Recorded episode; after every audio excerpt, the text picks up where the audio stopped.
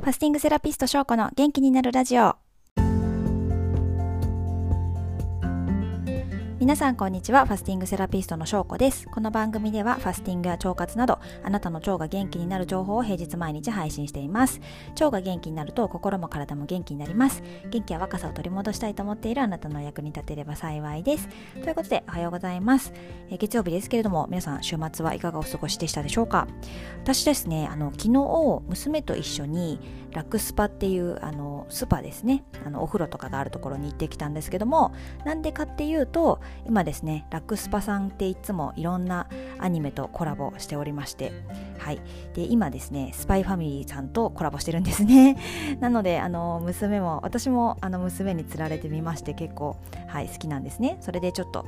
娘がめっちゃ行きたいって言うからじゃあ行こっかみたいな感じで行ってきました。結構ね、あの、その前の時も東京リベンジャーズの時とかも行ったりとかしてでいいんですよね、あの、お風呂でねゆっくりできるしあとは漫画とかもめっちゃ読めるしで娘めっちゃ漫画読んでる横で私読みたい本持ってて読んだりとか本当ねリラックスして過ごすことができました。いやめっちゃ大事ですね。本当にあの、心と体の健康のためにですね。ファスティングも大事だけどこういうお風呂入ってリラックスして本当にあのこの娘という何の気も使わない人と一緒にゴロゴロ過ごすっていうこの時間は私服でございましたのではいちょっと皆さんも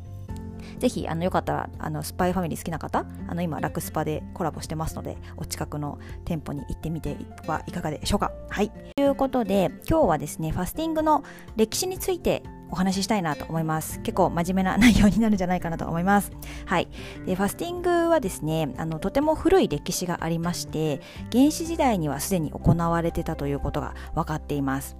で先週あのラマダンとかね宗教上の理由でする断食をご紹介させていただきましたけどもあの世界三大宗教であるキリスト教イスラム教仏教このいずれにおいても断食はですね重要な位置を占めておりましたはい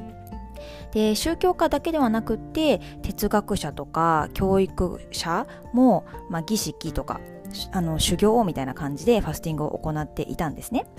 でそんな中で、えっと、哲学者のアスクリ・パイアデスっていう人が世界で最初にファスティングを病気の治療法として取り入れました。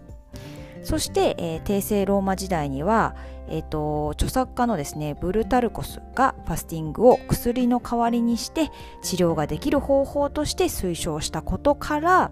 えー、フランス皇帝のナポレオンもファスティングをしていたと言われています。はいでナポレオンはですねあのご自身がエジプトに遠征した時も現地にある病院でファスティングを行っていたそうですよ。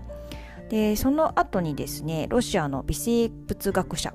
えー、メチニコフさんですねがあの老化予防とかアンチエイジングとかあの病気予防に対してファスティングが有効っていうことを証明しています。